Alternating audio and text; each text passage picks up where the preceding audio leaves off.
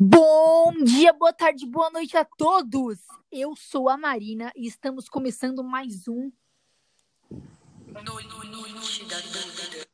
O nosso famoso quadro de entrevista aqui no nosso canal de podcast, Juventude Interativa. É um momento que ficamos mais próximos de vocês, nossos queridos ouvintes. E o tema de hoje é carreira. Estamos com dois ouvintes aqui na linha, a Ana Luísa e o Esdras.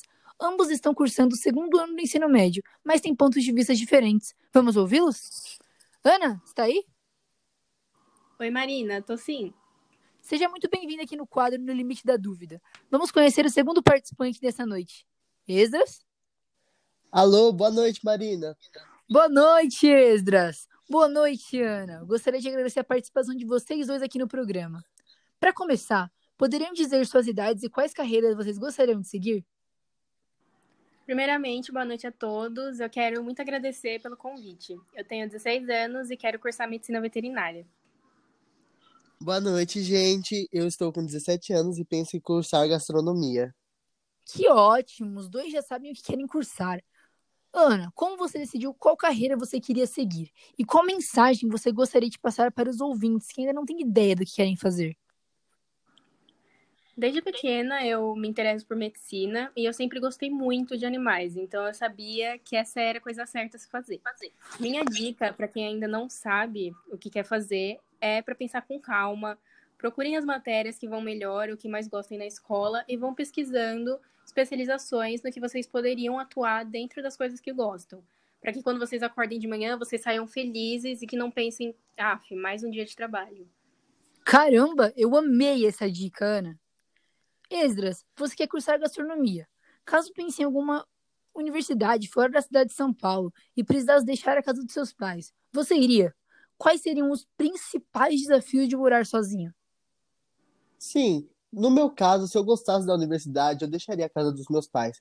Porque, particularmente, eu acho que os adolescentes que moram sozinhos para estudar amadurecem mais rápido e adquirem uma bagagem importante para encarar melhor os desafios da vida adulta. Eles acabam criando uma independência mais cedo mas assim como toda grande mudança, o processo exige adaptação. Acredito que as partes mais difíceis sejam a saudade e as tarefas domésticas. Se eu precisasse me mudar ou continuar morando enquanto estudo, eu não teria problema nenhum. Concordo, esse processo realmente exige adaptação. Mas que bom que você já avaliou todas as possibilidades, né?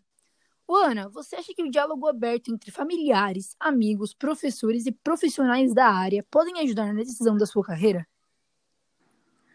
a opinião de amigos e familiares é importante sim, porque eles te conhecem e podem te ajudar a perceber algo que tem a ver com você.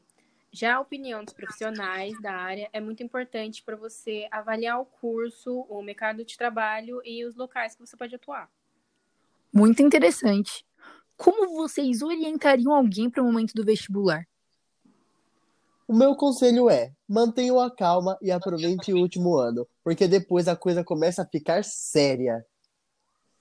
Eu diria para se prepararem com antecedência. Comecem a estudar bem cedo, quanto mais cedo, melhor. Dois pontos de vista completamente diferentes, mas eu diria que o meio termo é o ideal. Ana, o que você acha do sonho de realização versus a carreira profissional? Eu acho que muitas pessoas escolhem e começam uma carreira já pensando num futuro bem-sucedido, com alguma meta em mente, sem pensar ou se lembrar de tudo que é necessário ser feito até chegar a esse sonho de realização. É sim importante ter uma meta, um sonho, isso faz com que você se mantenha motivado a continuar estudando ou trabalhando para atingi-lo, mas essas metas podem demorar a serem atingidas e isso pode ser desmotivador. Ah, entendi. Faz bastante sentido. É, e Esdras, e você? Você já estudou quais são as melhores faculdades? Vamos lá, você sabe quais são as três melhores faculdades no âmbito particular, estadual e federal?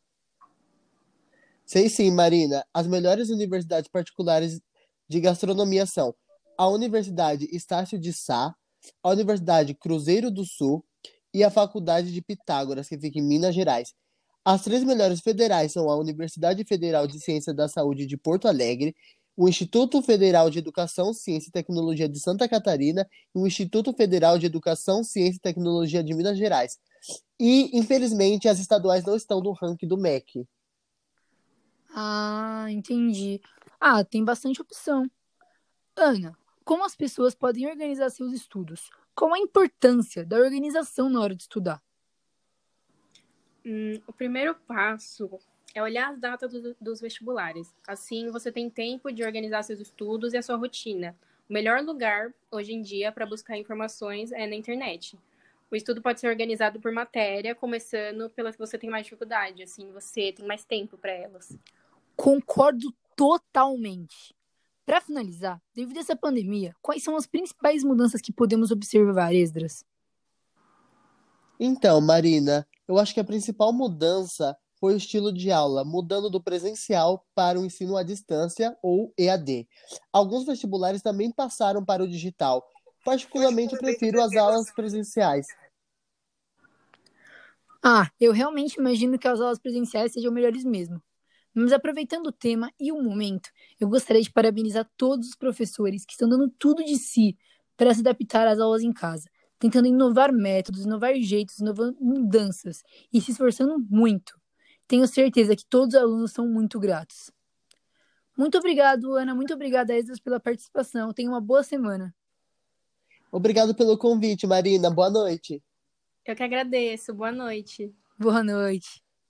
E esse foi o tema de hoje no quadro No Limite da Dúvida. Nos despedimos aqui. Tenham todos uma ótima semana e não percam o quadro de amanhã com o tema Escolhi a profissão errada. E agora? Boa noite.